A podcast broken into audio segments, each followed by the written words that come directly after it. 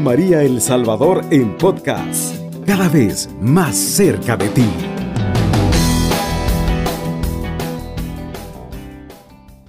Ave María Purísima, sin pecado concebida. Muy buenas noches, queridos hermanos. Gracias por estar en sintonía del 107.3 del FM de Radio María. Vamos a comenzar este su programa Corazón de Adorador siempre dándole gracias al Señor por la vida y lo vamos a hacer en el nombre del Padre, del Hijo y del Espíritu Santo. Amén. Amado Dios, te quiero dar gracias, Señor, por el don de la vida. Gracias por mi familia, gracias por mis hijos, gracias por el trabajo y porque día con día tú demuestras que estás conmigo. Mamita María, te quiero dar gracias también por interceder ante tu Hijo, ante toda situación, toda dificultad, que a veces atravesamos en nuestra vida diaria. Todo esto, Padre, te lo hemos pedido y te lo agradecemos en el nombre de tu amado Cristo Jesús, que contigo vive y reina en unidad del Espíritu Santo forman un solo Dios por los siglos de los siglos. Amén. Quedamos reunidos en el nombre del Padre, del Hijo y del Espíritu Santo. Amén. Esta noche vamos a hablar sobre un tema muy bonito, el cual es eh, sobre la música litúrgica. Eh, acabamos de pasar unos temas bien bonitos en el cual nos ha ayudado a que como ministerio de música, a que como coro, como cantante solista, eh, crezcamos más espiritualmente. Ahora vamos a hablar ya sobre lo que es exactamente la música en la liturgia. Para eso el tema es la música litúrgica, parte necesaria e integrante de las celebraciones solemnes de la Iglesia. La música y el canto ha estado siempre en las entrañas mismas de la celebración litúrgica cristiana. Ya en el Antiguo Testamento se cuentan eh, por cientos las referencias al canto y a la música. Célebre es sobre todas las figuras eh, lo que es el rey David, a quien se le atribuye el salterio y a quien se nos presenta, entre otras escenas, organizando el coro y la orquesta del templo, para que cantaran y tocaran música alegre. Eso lo podemos encontrar en la primera de Crónicas, capítulo 15, versículos 16 al 24. Nada tiene de extraño que los salmos nos inviten a cantar una vez y otra vez como aquel salmo que dice, Cantad al Señor un cántico nuevo porque ha hecho maravillas. Aclamad al Señor tierra entera. Cantad y vitoriad, tocad, tocad la cítara para el Señor. Suenen los instrumentos, los clarines, y al son de las trompetas aclamad al Rey y Señor. Eso está en el Salmo 97. En el Nuevo Testamento el canto y la música se hallan también singularmente presentes. Recordemos que San Lucas, al relatarnos el nacimiento de nuestro Señor Jesucristo y contando el anuncio del ángel a los pastores, nos dice que al instante se juntó una multitud del ejército celestial que alababa a Dios diciendo, Gloria a Dios en las alturas y en la tierra paz a los hombres que ama el Señor. Eso está en Lucas 2, versículo 13 y 14. Recordemos himnos que una vez y otra vez han sido musicalizados, el Magnificat, el Benedictus y el Nunc Dimitis. O recordemos alusiones de Jesús a la música, como por ejemplo en la parábola del Hijo Pródigo, donde en el banquete preparado con motivo de la recuperación del Hijo Perdido, no faltó la música y los coros. Eso está en Lucas 15, 25. O recordemos cómo los primeros cristianos procedentes del paganismo gustaban de imaginarse a Jesús como un nuevo Orfeo, venido para amansar las bestias más difíciles, los hombres. Veamos cómo lo cuenta un autor eclesiástico de la antigüedad, Eusebio de Cesarea. Las fábulas de los griegos narran que en otro tiempo, Orfeo amansó toda clase de animales salvajes con su canto, apaciguando la furia de bestias. Ahora bien, el verbo de Dios, sapientísimo, espiritísimo, en el arte musical, tomó en sus manos un instrumento musical, creado por su propia sabiduría, es decir, su naturaleza humana e hizo sonar con él algunas melodías y una especie de encantamiento, no a las bestias salvajes como Orfeo, sino a seres racionales. De este modo amansó las costumbres tanto de los griegos como la de los bárbaros, sanando las bestiales y feroces perturbaciones de sus espíritus con el resultado de su doctrina celeste. Es natural, pues, que en las celebraciones litúrgicas cristianas, ya desde los primeros tiempos, hubiese un lugar para la música y el canto. Un San Pablo, fundador de tantas comunidades cristianas, ha dejado en sus escritos señales inequívocas, como esta exhortación a los cristianos de Efeso. Recitad entre vosotros salmos, himnos y cánticos inspirados. Cantad y salmodiad en vuestro corazón al Señor, dando gracias continuamente por todo a Dios Padre, en nombre de nuestro Señor Jesucristo. Eso está en Efesios 5, 19, 20 y un San Ignacio de Antioquía que al comienzo del siglo II acude una vez y otra vez a la experiencia de la música y el canto para verter enseñanzas hermosísimas como esta. Vuestro presbiterio venerable, verdaderamente digno de Dios, está armoniosamente concertado con su obispo, como las cuerdas de la cítara. Así en el acorde de vuestros sentimientos y la armonía de vuestro acorde. Tomando el tono de Dios en la unidad, cantéis a una sola voz por Jesucristo al Padre, para que Él os escuche y os reconozca por vuestras buenas obras, como las melodías de su Hijo. No hace falta seguir.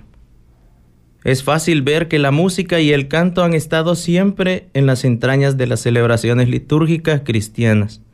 De ahí que el Concilio Vaticano II haya podido afirmar la tradición musical de la Iglesia Universal, que constituye un tesoro de valor inestimable que sobresale entre las demás expresiones artísticas, principalmente porque el canto sagrado, unido a las palabras, constituye una parte necesaria o integrante de la liturgia solemne. Eso está en el Sacrosantum Concilium en el numeral 112. Nótese que el concilio dice que el canto sagrado constituye una parte necesaria o integrante de la liturgia solemne, no un mero ornato, un añadido, una especie de entretenimiento ameno que se incluye en la liturgia. Es parte necesaria, es liturgia. Por eso leemos en la ordenación general de la liturgia de las horas, el numeral 270, no debe ser considerado el canto como un cierto ornato que se añade a la oración como algo extrínseco, sino más bien como algo que dimana de lo profundo del espíritu del que reza y alaba a Dios. Básicamente en esta parte podemos eh, comprender que el canto dentro de la liturgia no solo es para entretener, el canto dentro de la liturgia no solo es como porque hay que poner a alguien a cantar para que no se escuche tan vacío, no solo es porque hay que suplir para cantar la misa y, y algunos de nosotros como miembros de ministerios o de coro algunas veces vemos así la Eucaristía. Algunas veces vemos la Eucaristía como lo como quien dice como lo menor, ¿verdad? y usted, eh, uno solo quiere ir a cantar que en conciertos o asambleas, retiros, y la misa lo ven como nada. Y aquí estamos leyendo bien prácticamente que es, es, es lo más importante, o sea, la música dentro de la liturgia es el complemento, es necesario. La música es liturgia, dice aquí también. De hecho, el concilio nos habla de la función ministerial de la música sacra en el servicio litúrgico. Es decir, que la música es mediación expresiva, simbólica, sensible dentro de la acción común que es la liturgia para que el ministerio de la salvación y su aceptación por parte del hombre tomen cuerpo de alguna manera en la acción ritual.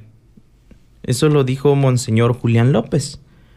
O en otras palabras, la música, como los restantes signos litúrgicos, no está al servicio solamente de los fines expresivos y comunicativos de la liturgia, sino al servicio ante todo del ministerio de Cristo y de la Iglesia en su realización ritual. Un autor resume eh, la función ministerial de la música litúrgica desde el punto de vista teológico, en tres aspectos, el revestimiento de la palabra de Dios y de la palabra del hombre, favorecer la unidad y la comunión de la asamblea y ser ella misma un rito. Es lógica, pues, la conclusión del Concilio Vaticano II. La música sacra, por consiguiente, será tanto más santa cuanto más íntimamente esté unida a la acción litúrgica, ya sea expresando con mayor delicadeza la oración o fomentando la unanimidad, ya sea enriqueciendo de mayor solemnidad los ritos sagrados. Por eso es aquí justamente comienzan algunas preocupaciones de un obispo. preocupaciones que paso a exponerles a continuación. Vamos a ir a una pausa y vamos a regresar enseguida. Está en sintonía de Radio María El Salvador, una radio cristiana, mariana y misionera. Que la música sirva fielmente al texto proponiendo como modelo e ideal de música cristiana el canto gregoriano, tan decaído ya entonces. Y en cuanto a la música polifónica, se pone como ejemplo las composiciones de Palestrina, cuyas obras sin la menor duda están llenas de profunda espiritualidad y de gran fidelidad a los textos que declaman. Otros muchos compositores de esta época van a seguir estas normas y criterios. Entre ellos podemos enumerar a nuestros grandes maestros españoles de la polifonía, como son Tomás Luis de Victoria, Cristóbal Morales, Francisco Guerrero, maestro eh, de capilla en la Catedral de Jaén, etc. Por citar solo a los más importantes, todos ellos eh, van a componer una serie de obras musicales de una sublime belleza y de una espiritualidad extraordinaria, muy difícil de superar. Estos músicos eran hombres de mucha fe, de una fe profunda, y a través de su música expresan sus vivencias religiosas, a pesar de los pocos medios que usaban, sin ningún instrumento, solo la voz humana, canto que se llama a capela. ¿Cuántas veces hemos intentado nosotros eso, cantar a capela? Es tan bonito algunas veces que han tenido la oportunidad de cantar en algún coro. Muchos no les gusta el canto gregoriano, el canto polifónico que llamamos ahora.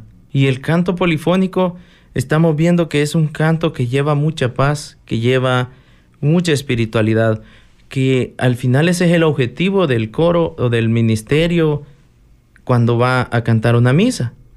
Que ese canto sea ese complemento que lleve al hermano que, eh, que llega a la Santa Misa a esa conexión espiritual con Dios. Porque a lo que vamos ahí es a un acto, un acto de fe, a un acto de amor. Es que nuestro corazón se conecte con el del Señor. Y el coro o el ministerio se encarga de eso. Antes existían estos coros así, sin ningún instrumento y siempre se transmitía el mensaje. Él siempre se transmitía la espiritualidad, se transmitía esa paz y era ese complemento para la Santa Eucaristía. Dentro de la liturgia era importante. Por eso es que hay tiempos en que nosotros vivimos en los cuales los sacerdotes a veces nos dicen, este, hoy no quiero que vayan a tocar la batería, hoy no quiero guitarra eléctrica, no, solo el piano o solo la guitarra, porque eso eh, nos lleva a ese momento de espiritualidad. Muchas veces en mi parroquia pasa en la cuaresma más que todo. El párroco nos ha dicho a nosotros, miren, este, para el tiempo de cuaresma, porque es un tiempo de penitencia, es un tiempo de, de que tenemos que nosotros llegar a reflexionar nuestra culpa, arrepentirnos y llevar al Señor. Entonces Él quiere eso mismo, que el canto vaya acorde a lo que Él quiere transmitir o al tiempo que estamos viviendo en la Santa Misa en el tiempo que vivimos en la liturgia. Así que es importante, eh, quizás retomar algunas acciones, algunas cosas que en aquel tiempo eh, se hacían. Eh, cantar cantos solemnes, eh, ir a la Santa Misa y tocarla solo con el piano, con un órgano, la guitarra, sin tantas cosas. Porque, o sea, sí, la misa es una fiesta, es muy alegre también, dice un canto, una fiesta con Jesús, pero también tenemos que llevar a los hermanos a, e, a, unirse a esa fiesta, a unirse en espíritu y en verdad, o sea, que ellos estén ahí y que se sienta ese, esa conexión con el Señor. No solo ir a la Santa Misa por ir a sentarse, pararse y decir ya todo mecánicamente como que sin nada, no, sino que vivir la Santa Misa. Hoy eh, en día podríamos decir que el canto gregoriano goza de muy buena salud y el aprecio y la estima que hoy se tiene de este canto no se ha dado nunca. Existe un enorme interés por conocer este canto en la actualidad.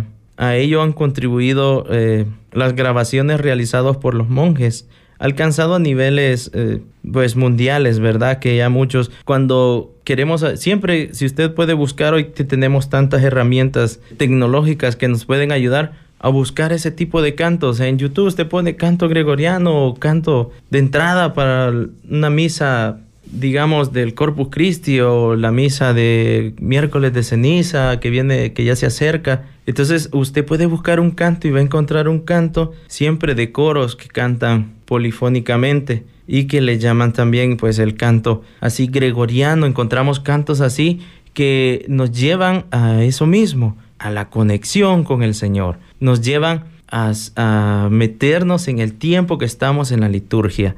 Entonces, eh, podemos buscar, hoy tenemos tantas herramientas, tan fácil encontrar un canto, ensayarlo. Yo eh, hace unos programas atrás les comentaba, hay un ministerio, hay el coro en San Miguel, un coro eh, polifónico, Reina de la Paz, se llama, es el coro que está en Catedral de San Miguel. El maestro Neftalí se llama él, él, este, sacaron, ellos sacaron un libro de cantos litúrgicos, dice ahí.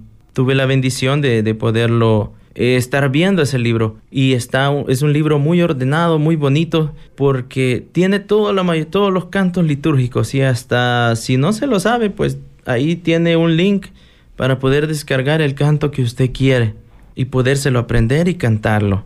Eh, en la Santa Misa. Está, están separados por los tiempos y todo. Entonces es muy bonito. Eh, hay tantas herramientas ahora, hay tantos libros en los que uno puede eh, ir creciendo musicalmente y nos vamos preparando para ser de mayor mayor espiritualidad, digamos, o darle una mayor preparación al acto que nosotros vamos a servirle al Señor los conservatorios de música donde el canto gregoriano se estudia y se aprende y con frecuencia se celebran, eh, normalmente se celebran seminarios eh, sobre este tema. Ahora, precisamente y está, esta es la gran paradoja, cuando los clérigos lo están olvidando y dejando aparte como si se tratara de una materia de, de escaso interés e importancia para el conocimiento y estudio de la vida cristiana.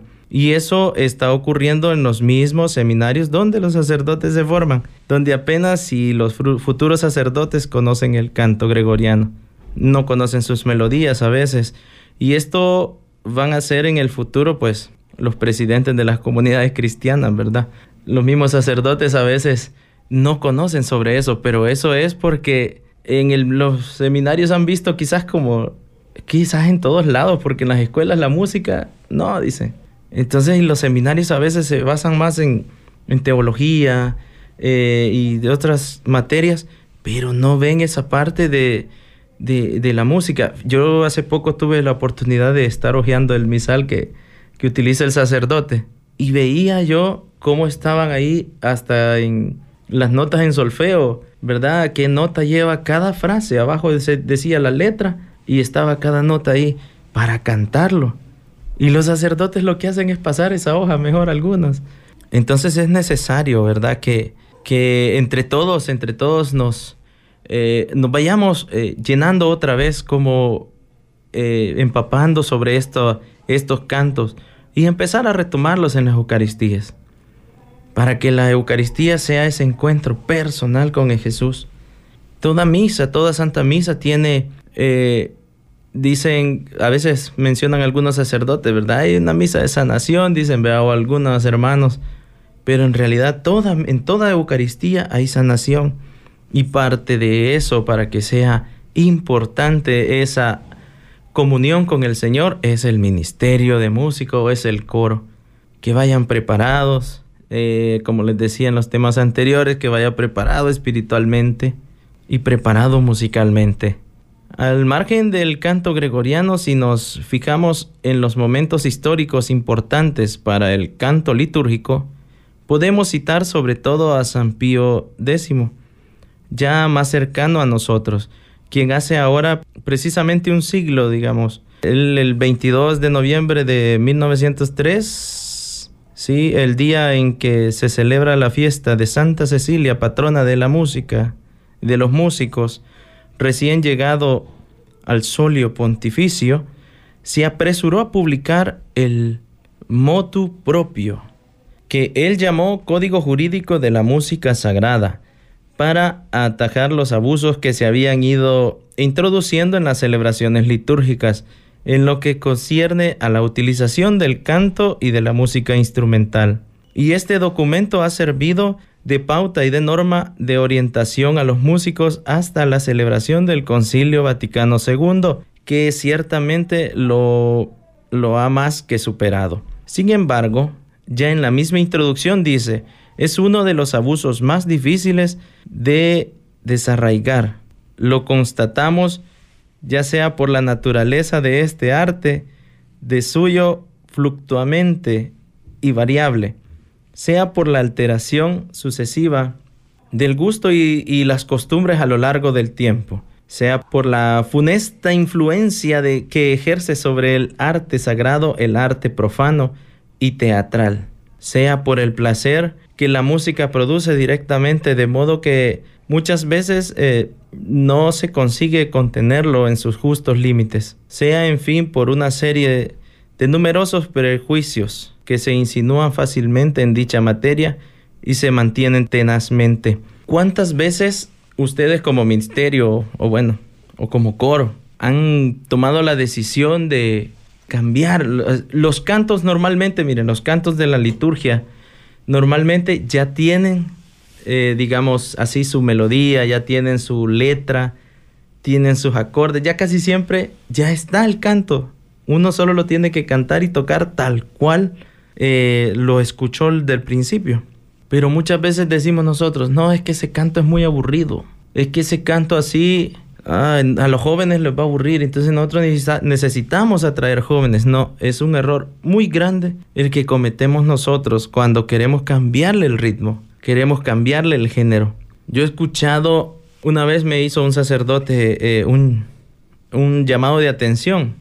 Aquí nosotros en El Salvador sabemos cantar aquel que dice eh, el Cordero de Dios, pero lo tocan hasta en salsa y no sé qué, el Cordero de Dios que quitas, lo cantan así. En cierta ocasión yo le estaba cantando así porque yo como así lo había escuchado, yo así me lo aprendí, así lo canté. Después de la misa el padre me dijo, mira, vení para acá, me dijo. Y me dijo, la letra está buena, me dijo, pero el ritmo no, me dijo. ¿Por qué? Porque estás eh, cantando y diciendo esa parte de Cordero de Dios que quita los pecados del Estás en ese momento, me dice él a mí, como recordando esa parte de que el Cordero de Dios que fue crucificado, este, está limpiando tus pecados. O sea, imagínate a Jesús en la cruz en ese momento, me dijo. ¿Cómo le vas a cantar algo alegre a alguien que está a punto de morir? Me dijo, pero obviamente me dijo, resucita después, pero en ese momento, el acto que estamos haciéndome. No, me dijo, algo tranquilo. Cordero de Dios que quitas el pecado del mundo, ten piedad de nosotros, Cordero de Dios que quitas el pecado del mundo, ten, estás pidiéndole al Señor que tenga piedad de vos.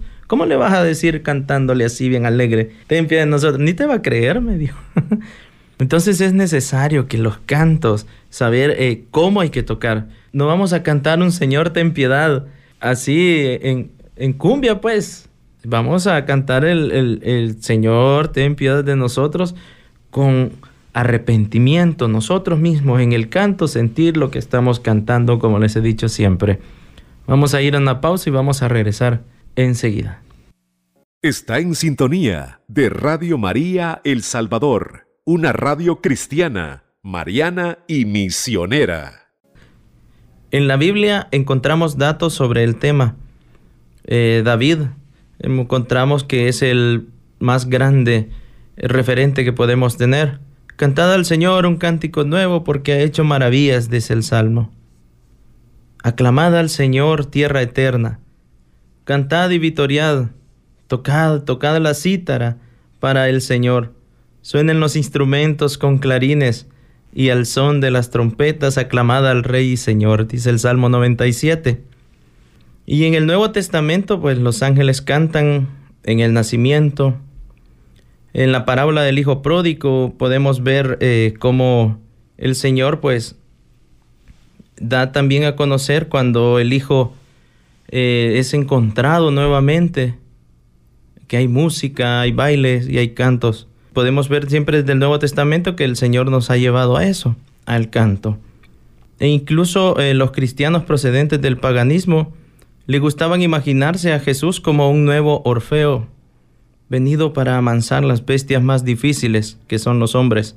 Desde los primeros tiempos, ya en las catacumbas, en tiempos de persecución, los cristianos cantaban. La música se utilizaba como lo han hecho todas las religiones para acercar al creyente a Dios o para solemnizar las celebraciones, especialmente en los días más solemnes del año. Los santos padres han valorado en gran manera la música y promovían fervientemente el canto en las asambleas cristianas aunque exigían ciertas condiciones para que el canto llegara a ser una verdadera expresión de fe cristiana. Para ellos, sin duda, eh, la música debía servir a la palabra de Dios, idea que el concilio de Trento va a destacar y exigir muchos años después. San Basilio, San Juan Crisóstomo, eh, San Clemente de Alejandría, San León Magno, San Agustín, San Benito y una lista interminable de santos padres tienen textos bellísimos sobre el canto y la música en el culto cristiano. ¿Cómo nace la música propiamente cristiana?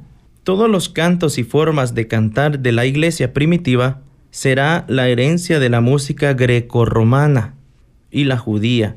De los griegos aprenden y heredan la técnica musical y el sistema modal y el valor ético de la música.